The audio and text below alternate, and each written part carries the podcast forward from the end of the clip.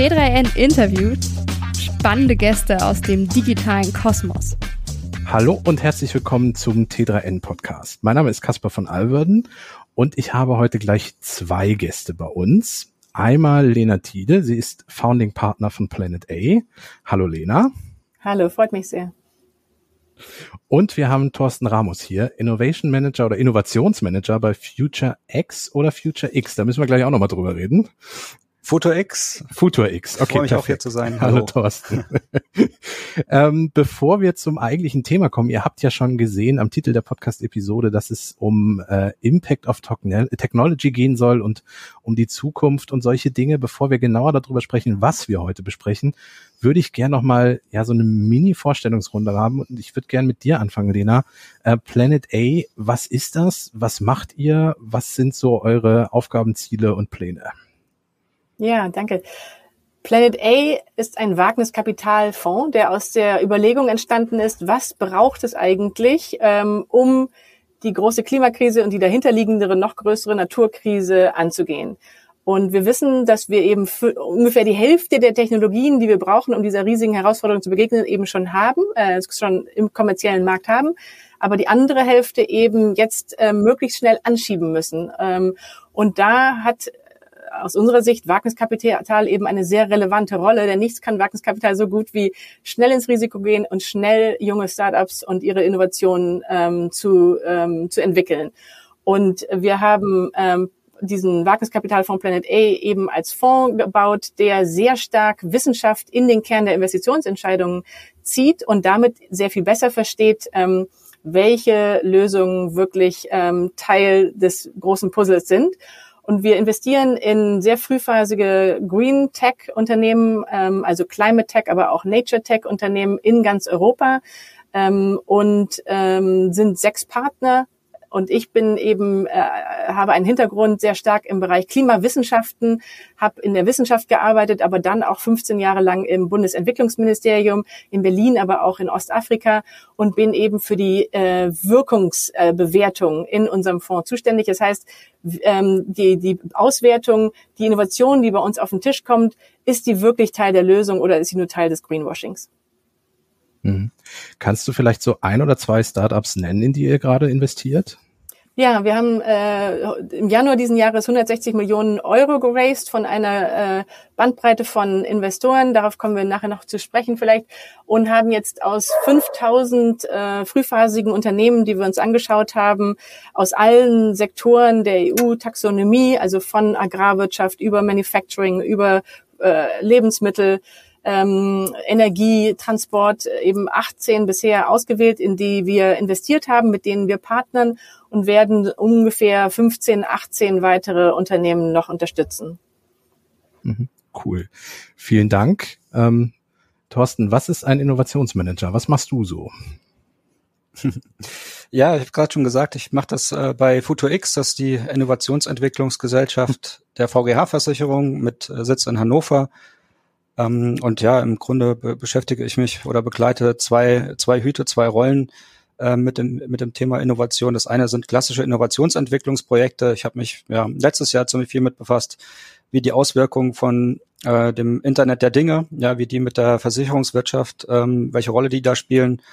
Und äh, das deckt so, oder diese Projekte decken so 50 Prozent meiner Arbeitszeit ab und die anderen 50 Prozent äh, organisiere ich den Dealflow für die Corporate, Corporate Venture Capital Gesellschaft der VGH. Äh, da geht es hauptsächlich darum, ja, Scouting und Screening von versicherungsrelevanten Startups in der Dachregion ähm, zu finden, ähnlich wie es Lena auch schon gerade gesagt hat. Wir machen das in der Dachregion mit ja, Startups, die Impact auf die Versicherungswirtschaft haben und in die wir später gegebenenfalls dann investieren können. Ja. Mhm. Und ja, das heutige Thema treibt uns als Innovationsentwicklungseinheit natürlich. Und ich glaube, es wird ja, unseres Erachtens nach eine der wesentlichen Fragen der nächsten zehn Jahre sein, wie wir damit umgehen. Mhm. Also Impact of Technology, kommen wir mal, weil du auch gerade schon das Thema angesprochen hast, kommen wir doch mit direkt dazu. Ähm, es geht uns heute unter anderem darum, dass in Zukunft Technologie viel stärker auf den Prüfstand gestellt werden muss. Ähm, Thorsten, auf welchen Prüfstand? Was ist damit gemeint und welche Aspekte geht es? Ja, ich glaube, da muss man erstmal auf einer makroökonomischen e-, Ebene anfangen. Das bin ich auch von, von Hause aus. Also ich habe Ökonomie studiert, von daher liegt es mir nahe, erstmal von ganz oben drauf zu schauen. Corona liegt nicht lange zurück. Einige erzählen mir auch noch, dass es äh, immer noch da ist oder dass sie gerade davon, ähm, ja, dass es gerade hatten. Ähm, das äh, ja, liegt uns noch oder hängt uns noch ein Stück weit in den Knochen. Der 24.2. letztes Jahr hat viel Unsicherheit und Dynamik äh, ausgelöst, ja, sowohl in Wertschöpfungsketten äh, als auch in Unternehmen. Und äh, was ich auch immer häufiger jetzt im Kontext auch von Innovationen merke, ist ähm, das Thema Fachkräftemangel, ja. Und nicht zuletzt äh, gar, gar kein kleineres Thema, sondern auch noch ein Riesenthema, die Klimakrise. Und das sind halt wirklich ähm, dicke Bretter, die da drüber hängen. Ja. Aber ich, aus meiner Sicht geht es um im Kern um drei Themen. Äh, es geht um Wettbewerbsfähigkeit, ähm, Schrägstrich Kundennutzen. Ja, da muss man sich, äh, ja, glaube ich, sehr genau überlegen oder da sehen, wenn wir uns gute, gute Beispiele anschauen, haben die häufig eine optimale oder perfekte User Experience. Ja, das sind teilweise auch oder oftmals digitale Ökosysteme, die komplementäre Angebote machen, wo ich dann auf einem Touchpoint letztendlich ja ziemlich viel ähm, ähm, kaufen kann oder ziemlich viele Gewerke letztendlich äh, abbilden kann und keine Single-Lösungen bekomme. Ja, ich glaube, das äh, turnt uns mittlerweile oder es turnt uns alle ab, weil sich das Rad auch ein, äh, ja nicht langsamer dreht, äh, möchte ich sagen. Und ja, zudem müssen wir auch äh, immer stärker draufschauen, welchen sozialen Impact aus meiner Sicht äh, Technologie hat. Ja, ähm, da sind wir auch noch äh, in den Anfängen. Vielleicht äh, sprechen wir da später auch nochmal drüber. Und nicht zuletzt, ähm, ja, den ökologischen Impact, den Technologie hat. Und Lena hat es ja auch gerade so ein bisschen angeteasert schon. Ich finde, da ist ähm, Planet A eigentlich in einer Vorbildfunktion. Wenn ich mir gerade auch den vor, vor, vor kurzem den Bericht angeschaut habe, den sie veröffentlicht haben, ähm, muss ich sagen, definitiv Vorbildfunktion. Ja. Mhm. Danke. weil du den Bericht auch gerade schon angesprochen hast, äh, Lena, direkt an dich. Ähm, es geht hier um den Impact Report. Ähm, da habt ihr unter anderem ähm, Impact Goals, habt ihr es genannt, ich, also übersetzt, ganz frei mhm. übersetzt, Wirkungsziele, ähm, euch festgelegt. Ähm, was sind denn das für Ziele? Wie stellt ihr sicher, dass diese Ziele auch erreicht werden? Mhm. Ja, vielleicht nochmal den Rahmen ein bisschen größer zu machen. Also in dem Impact Report gehen wir eben auch ganz stark darauf ein, dass der IPCC, also das große UN-Gremium für, für den Klimaschutz, eben sehr klar artikuliert hat, dass unsere Treibhausgasemissionen bis 2025 ihren Höhepunkt überschritten haben müssen. Und davon sind wir ja leider wahnsinnig weit davon entfernt. Gleichzeitig sehen wir, dass die Politik ähm, extrem ambitioniert ist auf europäischer Ebene, weil da eben drei Dinge, und äh, du hast es eben auch schon leicht angesprochen, ähm, zusammenkommen. Einmal natürlich der Wille, Klimaschutz betreiben oder die Notwendigkeit, Klimaschutz zu betreiben. Zweitens aber natürlich auch eine neue Notwendigkeit, geopolitisch unabhängiger zu werden. Und drittens auch die Hoffnung auf eine auf eine neue Industrialisierungswelle in Europa, nachdem wir ja einige Wellen, sprich äh, sozusagen Internet oder Solar, ja auch abgeben mussten an andere globale Player. Und ähm, das ist positiv. Ähm, Gleichzeitig ist der Umbruch natürlich gigantisch. Wir werden alles verändern, wie wir reisen, wie wir Lebensmittel anbauen, wie wir Energie beziehen, wie wir Dinge herstellen. Aber wie wissen wir tatsächlich, welche Innovationen Teil der Lösung sind und wie können wir die möglichst rasch skalieren? Und das Interessante ist eben, dass wir bei der Kapitalallokation bisher absolut im Blindflug unterwegs sind. Ähm, und ein Teil des Berichts geht eben auch darauf ein, dass wir äh, äh, dass die, ein, ein Gros der Emissionen, also fast 85 Prozent der Emissionen, erhalten eben nur ein Drittel des Fundings. Das heißt, zurzeit ähm, werfen wir immer noch Geld in die Luft und hoffen, irgendwas bleibt kleben. Und dazu haben wir eben keine Zeit mehr. Und ähm, wenn wir den Blick ein bisschen weiten und auf die planetaren Grenzen schauen, das sind ja diese ähm, diese quantitativen Grenzen, die äh, Wissenschaftler äh, aus Stockholm äh, festgelegt haben, die betreffen die Aerosole, die betreffen die chemische Verschmutzung, äh, die Versauerung der Ozeane. Also quantitative Grenzen, die quasi unseren sicheren Betriebsraum äh, für die Menschheit definieren. Davon haben wir jetzt fast alle überschritten. Das heißt, ähm, wenn wir uns angucken wollen, was passiert da gerade, müssen wir diesen engen Carbon-Tunnelblick eben auch weiten äh, und eben auf Biodiversitätsverlust äh, und Ressourcennutzung eingehen. Und das, äh, wenn man diesen Blick eben weitet, passiert was ganz Spannendes, weil du merkst, da sind ganz andere Treiber am Werke. Also wenn du guckst, was ist der single most important Treiber, der Natur zerstört, dann ist das die Landwirtschaft und unsere Lebensmittelgenerierung, ähm, Produktion. Ähm, Und das erkennst, erkennst du natürlich aber nur, wenn du die Möglichkeit hast, wirklich wissenschaftlich zu verstehen, okay, wo sind die großen Hebel, wo sind die großen äh, ja, Quellen und dann äh, in die Lösungen zu investieren, die eben sich an diesen, an diesen Dingen abarbeiten. Und ähm, was wir machen, wir haben eben vier Schlüsselbereiche identifiziert, in die wir investieren wollen. Das ist einmal natürlich Klimaschutz, dann ist es aber auch Biodiversitätsschutz, äh, Ressourcenschutz und die äh, Reduktion von Müll, vor allem Plastikmüll. Und ähm, die in Unternehmen, in die wir investieren, für die setzen wir oder mit denen setzen wir in einem, mindestens einem, maximal vier dieser Bereiche eben ähm, Wirkungsziele. Das sind absolute Ziele. Das sind dann Tonnen Treibhausgasemissionen, die sie reduzieren bis 2030 oder das sind ähm, Hektar Land, die äh, geschützt oder äh, wieder aufgeforstet werden. Und diese Ziele ähm, setzen wir in Konsultation mit den Gründerinnen und Gründern und berichten zu dem äh, zu der Zielerreichung eben jährlich an unsere an unsere Investorinnen und Investoren und haben tatsächlich auch unsere äh, Entgütung, äh, im Fachjargon heißt das Carried Interest, ähm, äh, eben an die Erreichung dieser Impact-Ziele geknüpft. Mhm. Ähm, das heißt, Firmen, die sich ähm, um Investitionen von euch, ich sag mal, bewerben, die müssen mhm. auch einen, richtigen Prozess durchlaufen. Also es ist nicht so, dass das äh, drei Seiten DIN A4 Pitch irgendwie reichen dafür, oder? Nehme ich mal an. Also was, was sie nicht brauchen, ist eine äh, vollständige Impact-Kalkulation, weil das sind ja alles sehr frühphasige Unternehmen und ähm, mhm. wir sind ja auch dazu da, ihnen da an, an der Seite zu stehen und sie zu befähigen, eben die Evidenz für ihre äh, Impact Claims zu generieren. Aber was wir natürlich schon brauchen, sind Businessmodelle, Geschäftsmodelle, wo diese positive Wirkung auf Klima und Umwelt schon in die DNA dieses Unternehmens reingestrickt ist. Ähm, also, also uns interessiert nicht ein Unternehmen, was äh, irgendwas produziert und dann noch drei Prozent der, der, des Umsatzes spendet, sondern uns interessieren wirklich ähm, die Unternehmen, die, wenn sie skalieren, eben auch einen signifikanten positiven äh, äh, Wirkung auf Umwelt- und Klimaschutz haben.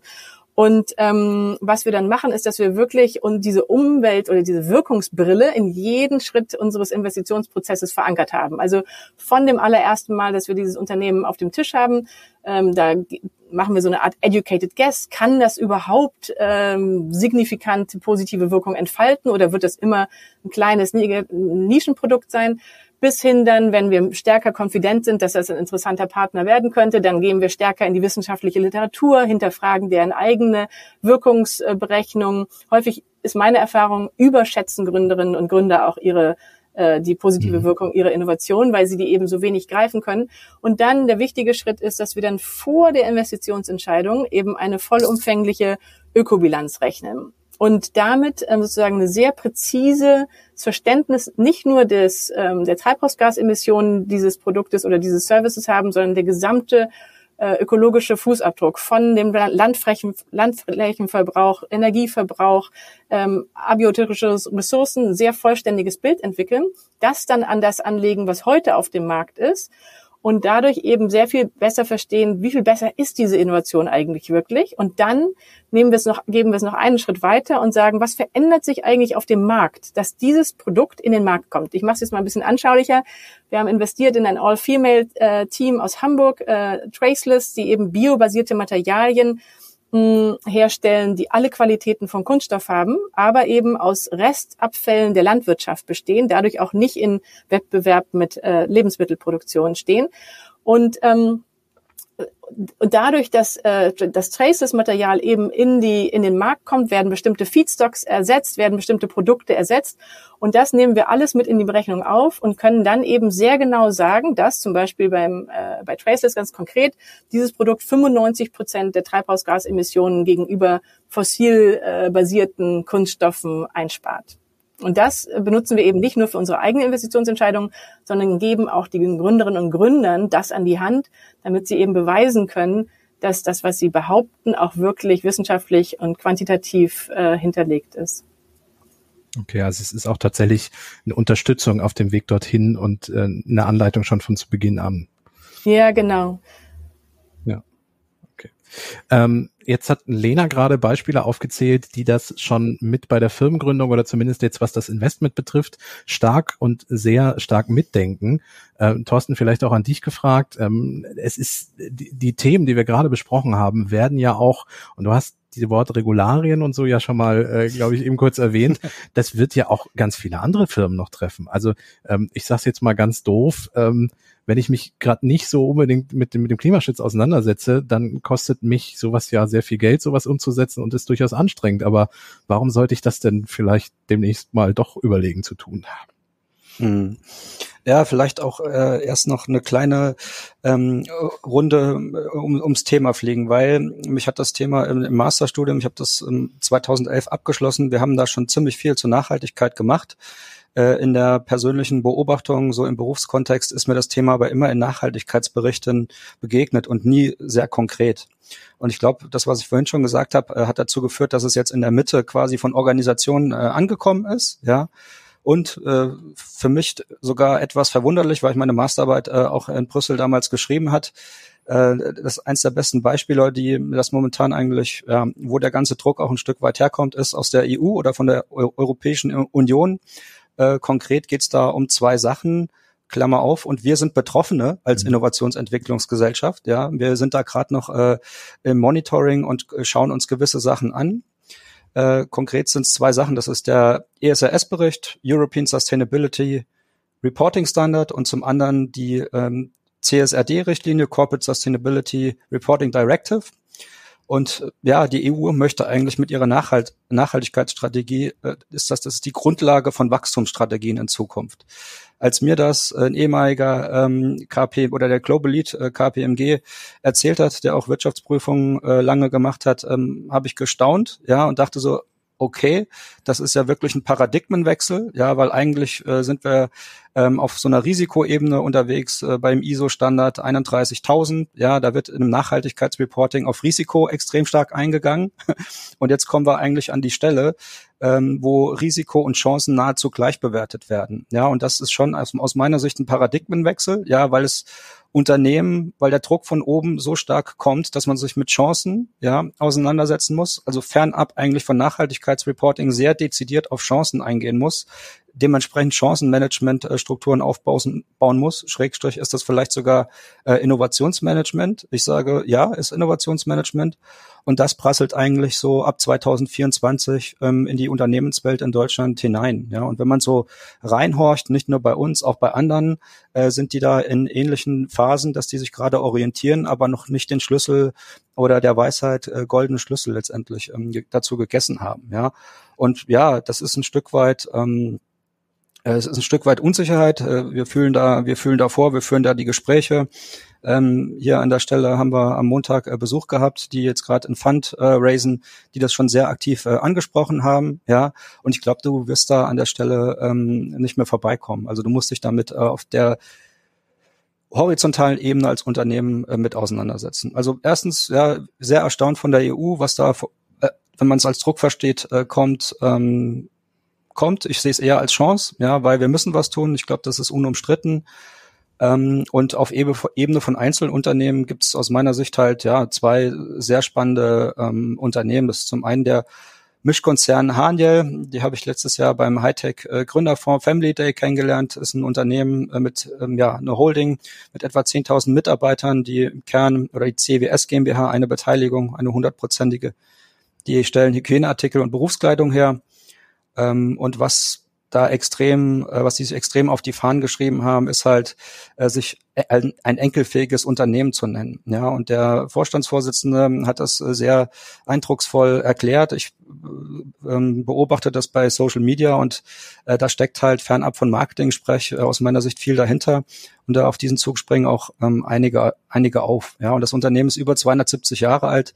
Wie gesagt, hat mich echt sehr verwundert, dass die das jetzt so ähm, mit der Intensität letztendlich ausrollen. Ja, und dann, ähm, wir haben es auch gerade äh, schon ein bisschen äh, besprochen, wenn wir mal auf ein, ein Thema zoomen, ja, Stichwort Verbrauch Energie, zum Beispiel von Rechenzentrum.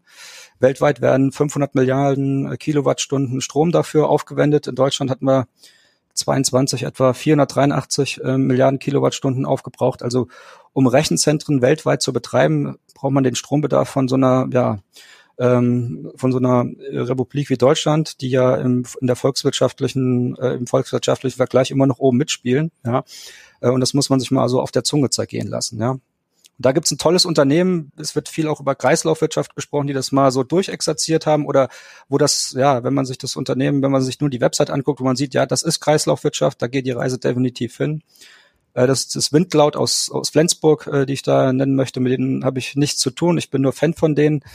Ähm, die versorgen ihre, ihre Rechenzentrum, äh, ihre Rechenzentren mit 100 Prozent mit physikalischem grünen Strom der wird äh, größtenteils äh, aus Windenergie äh, gewonnen. Ja, die haben Glück, äh, die sind aus Flensburg, da weht auch ein bisschen mehr Wind als vielleicht in, ähm, in Zweibrücken, Rheinland-Pfalz, wo ich herkomme. Und darüber hinaus veredeln sie äh, die Abwärme ihrer Server äh, direkt vor Ort in einer Eigenfarm. Ja, und ähm, ich finde, das ist halt ein tolles Beispiel, weil man sieht, da haben sich, äh, da hat sich ein Startup, die jetzt mittlerweile schon äh, groß geworden sind, signifikant Gedanken gemacht. Die haben da auch eine gewissen, gewisse Vorreiterrolle oder es sind so die, die, die frühen Anwender oder die frühen, Vö die frühen Vögel, ja, aber sicherlich äh, extrem gutes Beispiel, wie man drüber nachdenken kann, als Unternehmen halt CO2-neutral zu werden und das Thema tatsächlich jetzt sehr ernst zu nehmen. Ja. Mhm. Äh, du hast gerade gesagt, du bist fast ein bisschen überrascht von der EU. Ähm, Lena, wie siehst du denn diesen Blick? Sind wir in Europa damit auf einem guten Weg? Ähm, weil du hast ja nochmal eine, mhm. eine ganz starke Brille auf die Themen. Ja, ganz interessant. Ich saß tatsächlich am, ähm, am, am Montag habe ich äh, eine, äh, eine Gruppe von ähm, Parlamentariern aus dem Europäischen Parlament getroffen, die eben genau jetzt an dem Net Zero Industry Act arbeiten, jetzt also die großen Legislativen auf den Weg bringen, die für uns so Ziel, also so absolut wesentlich sein werden. Denn klar ist, ohne die ohne die Politik werden diese Märkte eben nicht entstehen, in die wir investieren können. Also wir brauchen ja eine Internalisierung der externen Kosten. Wir brauchen einen starken CO2-Preis, damit sich, äh, was Bill Gates äh, The Green Premium nannte, also den Mehrpreis, den äh, grünere Produkte erstmal mitbringen, ähm, dass der sich, ähm, dass der schneller abgebaut werden kann. Und ähm, die die ähm, Politik in Europa ist, finde ich, fantastisch ambitioniert zurzeit, ähm, gibt ganz starke Impulse. Es gibt auch äh, eine, ein großes Volumina an Unterstützung, an Funding und Ressourcen. Das Problem, die Herausforderung ist, dass sie eben nicht zugänglich ist. Also es ist ein extrem fragmentierter Markt, ähm, fragmentierte Subventionsquellen, Fundingquellen. Äh, das ist für Gründerinnen und Gründer wahnsinnig schwer zu durchdringen.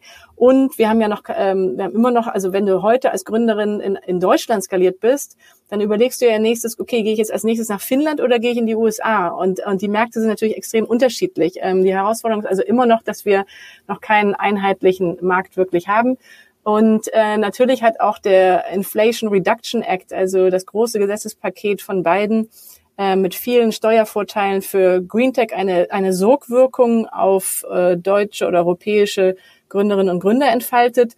Mm, mein Kaviat wäre da eben, dass das einer sehr viel höheren politischen Volatilität ausgesetzt ist als die Rahmenbedingungen, die wir hier vorfinden. Denn wenn ein Trump nächstes Jahr ins Weiße Haus einziehen sollte, dann weiß niemand, was aus diesem Paket, äh, Unterstützungspaket wird, während wir hier als europäischer Kontinent eben der einzige Kontinent sind, der sich ein ganz klares Ziel formuliert hat und einen sehr klaren strategischen Plan entwickelt hat, eben in diesem Fit for 55 Paket, wie wir da hinkommen und welche Sektoren welchen Anteil haben müssen. Das heißt, die, die äh, Vorhersehbarkeit, die Planbarkeit für Industrie und Wirtschaft ist aus meiner Sicht hier viel höher ich will noch mal einen zweiten Aspekt aufmachen, den wir bis jetzt noch gar nicht so wirklich aufgemacht haben. Den würde ich auch gern wieder an Thorsten rüberspielen.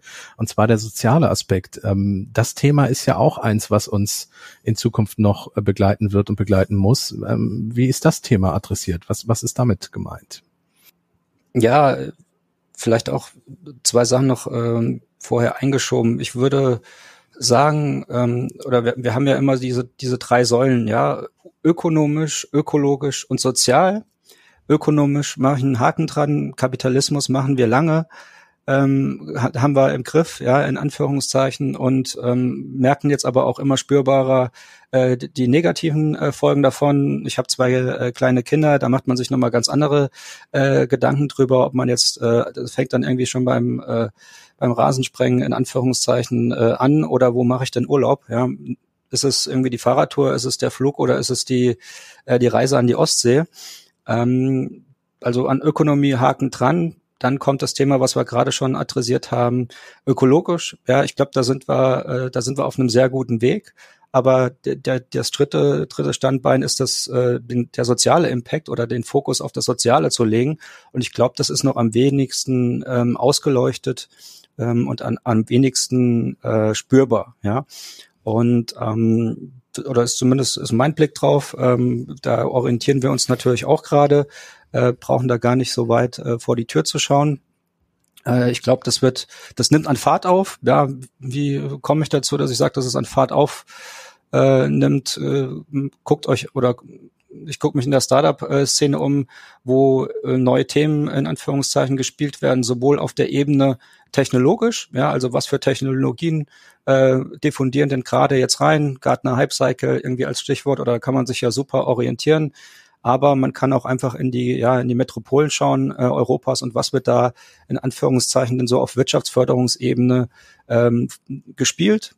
Ja, und da wird gerade aus meiner Sicht äh, das Thema Social Impact ähm, viel stärker angespielt äh, beziehungsweise ähm, äh, forciert und auch dementsprechend äh, gefördert. Ja, wir sind äh, hier im Norden äh, guckt, ähm, was in, in Hamburg los ist, guckt, was in Lüneburg los ist, guckt, was in äh, Hannover los ist. Äh, das Thema wird halt gerade auch geprägt ein Stück weit durch den Fachkräftemangel, kriegt das nochmal eine ganz andere ähm, äh, Dynamik. Ja, und ähm, wir müssen uns da auch äh, nochmal, glaube ich, wir müssen da anders draufschauen und auch an der Stelle Lösungen finden, wie man Social Impact messen kann. Ja, und ich habe gerade schon gesagt, nicht weit, äh, müssen wir nicht weit äh, vor die Tür gucken. Äh, es gibt ein Institut an der Universität Hannover, die ja Social Impact äh, messen und dazu viel forschen und die letztendlich soziale Wirkung von Projekten oder Unternehmen äh, messbar machen. Ja, und äh, damit können sich Unternehmen aus meiner Sicht halt auch wiederum klare Alleinstellungsmerkmale erarbeiten, die auf die Employer Brand oder ja, Mitarbeiterbindung, Retention ähm, einzahlen. Ja, immer natürlich mit der Konnotation versehen, das äh, Future Positive zu sehen und ähm, ja nicht unsicher zu werden, sondern da immer die Chance zu sehen und ähm, sich strategisch gut aufzustellen und die Sachen versuchen auf die Straße zu bringen. Mhm.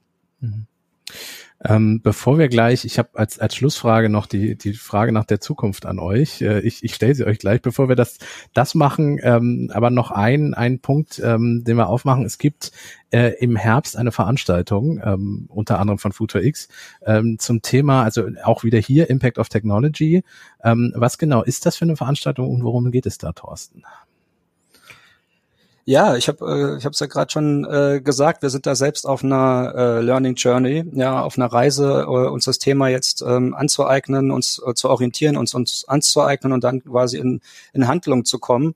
Und äh, Futur X hat dieses Jahr fünfjähriges Jubiläum. Ja, wir wurden 2018 oder es gab 2017 Überlegungen, hey, wir können nicht mehr äh, so weitermachen. Die Welt ist nicht mehr so lineal, äh, linear wie früher. Die ist eher brüchig geworden. Ähm, also nach der VUCA kam ja sogar die Barney-Welt, äh, würde ich sagen, ist so. Ja, es ist brüchiger geworden, leider. Ja, müssen wir mit umgehen. Ähm, und mit dieser Veranstaltung, fernab von dem Jubiläum, dass wir fünf Jahre Geburtstag haben, möchten wir einfach die Community, die wir aufgebaut haben und das ganze Netzwerk ähm, mal für einen Tag zusammentrommeln dem Thema IoT, ja eigentlich ja als Internet der Dinge oder IoT, äh, Internet of Things, ähm, eine neue, äh, eine Redefinition geben oder eine neue Bedeutung und sind irgendwann auf den Gedanken gekommen, hey, lass doch Impact of Technology dazu sagen, ja, weil ich glaube, die Dekade, die wir vor der Brust haben, da geht es letztendlich drum, ja, den Impact von Technologien oder von Geschäftsmodellen aus den drei Ebenen auszuleuchten. Hab gerade schon gesagt, ökonomisch, Haken dran, ähm, ökologisch gibt's super Vorreiter, die es jetzt schon in der Praxis mit einem 160 Millionen Fonds machen und vorleben, ja, oder guckt euch auch mal die oder die die komplementären Kompetenzen an. Wir hatten es gerade im, im Vorgespräch ja auch schon mal ein bisschen die komplementären Kompetenzen von Planet A an. Ähm, klassische VCs oder Private Equity äh, Gesellschaften, das sind in der Regel Betriebswirte oder ähm, Anwälte.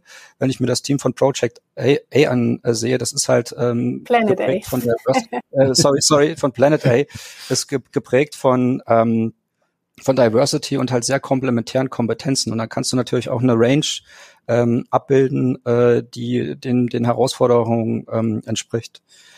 Und ähm, ja, wir widmen uns dem Thema. Äh, wir haben da eine, wir wollen da future äh, positive sein. Wir wollen da Chancen erkennen. Und ähm, da soll es dann einen Tag drum gehen. Haben dann ein schönes Line-up äh, zusammen äh, gezimmert in Anführungszeichen. Da kommen Gäste aus äh, der Schweiz. Die Moderatorin ist im Hintergrund bei Höhle der Löwen sehr aktiv. Und wir werden da, glaube ich, einen super Tag haben zusammen. Ähm, Infos packen wir auch in die Show Notes. Ähm, Lena, ich hatte dir ja schon angedroht, ich stelle die Frage nach der Zukunft. Äh, wenn wir in fünf Jahren uns nochmal zusammensetzen würden, was würdest du dir wünschen, hat sich in der Zeit verändert? Was für einen Impact hätte es gegeben in den, in den zukünftigen fünf Jahren? Mhm. Ja, ich glaube, ich wünsche mir zwei Dinge. Zum einen, dass wir aus dieser extrem polarisierten Diskussion äh, vor allem in Deutschland rauskommen, weil das eine, eigentlich eine, eine, eine Krise ist, die uns vereinen sollte, der wir gemeinsam begegnen, so wie wir, was ich, wir gegen Klimawandel. Und ähm, was ich aber wahrnehme, ist, dass sie uns entzweit, dass wir große Teile der Bevölkerung haben, die die Angst auch vor Verlust haben, die das Gefühl haben, ihnen wird was weggenommen, ohne tatsächlich eine, eine neue Narrative, eine neue Erzählung zu erhalten. Was könnte denn auch Positives daraus entstehen. Und, und gleichzeitig haben wir auch einen Teil der Bevölkerung, vor allem auch in der jüngeren Bevölkerung, der der verzweifelt ist, zunehmend verzweifelt ist, weil äh, ihre Wahrnehmung der Realität und wie nah wir am Abgrund stehen eben nicht mehr ähm, einhergeht mit dem, wie der, wie der Mainstream in Deutschland darüber nachdenkt. Und, und das kann sich schnell radikalisieren. Und was ich mir wünschen würde, ist tatsächlich, dass wir gemeinsam eine, eine etwas positivere Vision der, der Zukunft für uns entwickeln als Gesellschaft. Wie kann das denn in zehn Jahren aussehen? Und muss das wirklich immer nur Verlust heißen oder kann dabei auch was Tolles bei rauskommen? Das würde ich mir wünschen. Und zum anderen würde ich mir wünschen, dass wir ähm, auf internationaler Ebene, also auf UN-Ebene, wirklich deutlich stärkere Schritte gehen. Wir wir diskutieren jetzt seit 30 Jahren im UNFCCC. Ähm, es ist eine sehr gespaltene, globale, geopolitisch ganz schwierige Weltlage. Und die Voraussetzungen für Durchbrüche sind nicht gut. Äh, jetzt ist die nächste Klimakonferenz auch noch in einem Ölstaat, der eben faktisch seinen ganzen Reichtum auf der Ausbeutung fossiler Ressourcen aufbaut. Ähm, und äh, die müssen jetzt diesen sehr komplexen Prozess äh, moderieren, was anspruchsvoll ist. Und ähm, und ich glaube, dass wir tatsächlich äh, sehr viel stärkere, stringentere Ziele auf internationaler Ebene brauchen, um alle an, auch an den Tisch zu bringen, alle eben zu diesen äh, einschneidenden äh, Veränderungen ihrer Wirtschaften zu verpflichten, dabei aber auch einen ganz starken Finanztransfer Richtung, was wir heute globalen Süden nennen, äh, organisieren müssen, denn anders wird es nicht gehen. Und ähm, ja, dass wir da, dass wir da Fortschritte machen. Mhm. Vielen Dank. Thorsten, gleiche Frage an dich. Was würdest du dir für die nächsten Jahre wünschen? Was für einen Impact gab's? Ja, äh, was Lena gesagt hat, da auch in Haken dran, äh, sehe ich genauso. Ich würde es vielleicht ähm, auf der persönlichen Ebene oder nicht über die die Makroperspektive nochmal ausdrücken, sondern ja, wie im Doing für mich in meinen Rollen, von denen ich vorhin gesprochen habe, ähm, ökologisch und äh, auf der sozialen Ebene einfach, es muss einfach sein, Impact, ähm, wenn wir uns Startups anschauen, wenn wir Unternehmen jetzt äh, transformieren. Es muss einfach sein, solche Sachen messen zu können und dadurch Handlungsempfehlungen, Strategien, aber auch äh, konkrete Maßnahmen ableiten und operation operationalisieren zu können. Ja, ich glaube, da sind wir an den, in den Anfängen, wenn man sich äh, Unternehmen anschaut, wie die gerade auch Daten tracken, um halt irgendwie die Lieferkette oder generell ihre Wertschöpfungskette äh, auch auf gewisse KPIs tracken zu können. Ja, da sind wir in den Anfängen. Einige sind da auch schon ziemlich weit. Ich würde mich freuen, wenn das einfach sehr einfach handab, handhabbar ist, damit man da hinkommt und sagen kann, hey, ja, das sind Unternehmen, äh, in die man investieren kann, äh, die auf der sozialen, auf der nachhaltigen oder auf der ökologischen äh, Ebene top unterwegs sind, sich super aufgestellt haben und äh, im Unternehmenskontext letztendlich ähnlich, dass man immer stärker ähm, die, die Ebenen sozial und ähm, Ökologie letztendlich ähm, in ja, Unternehmensstrategie und in die Operationalisierung einfließen lässt. Und das halt authentisch ähm, bewertet jetzt erstmal, aber auch äh, authentisch und mit dem nötigen, ähm, mit dem nötigen, mit der nötigen Kraftanstrengung ähm, umsetzt. Und vielleicht doch noch kurz auf, auf die Makroperspektive. Die äh, Veranstaltung, die ist auch Future Positive, von der wir gerade besprochen haben, und die soll Chancen erkennen. Und ich glaube, wir dürfen halt nicht, ähm, also Brüchigkeit und das, was wir erzählen, das kann immer auch Angst und Unsicherheit bei den Menschen auslösen. Ja, das muss man irgendwie aushalten. Das liegt auf unseren Schultern als Generation irgendwie mit drauf, aber wir dürfen nicht zumachen und verkrampfen, sondern wir müssen uns der Herausforderung auch stellen. Das kann äh, auch Spaß machen und ähm, an der Stelle möchte ich dann auch einen Beitrag leisten und ähm, ja, hoffe, dass wir äh, aus der aus der Geschichte rauskommen beziehungsweise noch die Kurve bekommen. Ja, ich finde es einen ganz wichtigen ja. Punkt, dass du auch sagst, äh, die Dinge müssen transparenter werden, die müssen letztlich auch wissenschaftlich nachvollziehbarer werden. Denn zurzeit haben wir ja den Eindruck, da draußen ist dieser grüne Nebel, jeder ist nachhaltig, jede kleine Plastikflasche, die uns begegnet, ist ja mittlerweile nachhaltig. Und es ermüdet auch die Menschen, weil sie einfach nicht verstehen, äh, was jetzt wirklich hilft und was, was ihnen nur das Geld aus dem, aus dem Geldbeutel zieht. Und ich glaube, die Wissenschaftlichkeit stärker wirklich ähm, mit ähm, den Ansprüchen an Nachhaltigkeit zu verbinden und da auch stärkere Auflagen zu machen, wie es die EU gerade macht, ist ein wichtiger Schritt vorwärts. Hm. Ja, vielen Dank. Das war schon, war schon ein wunderbares Schlusswort. Ich muss dem gar nichts mehr hinzufügen an der Stelle. Ähm, danke, dass ihr Zeit für mich hattet, äh, Lena und Thorsten. Ähm, ich würde sagen, vielleicht machen wir das mit den in fünf Jahren mal gucken und dann, dann hoffe ich, dass äh, eure Zukunftsvision sich tatsächlich erfüllt. das wäre stark. Sehr gerne. Gut, vielen Dank. Äh, vielen Dank auch ans Zuhören, an die Zuhörerinnen und Zuhörer und äh, wir hören uns nächste Woche wieder an dieser Stelle. Tschüss.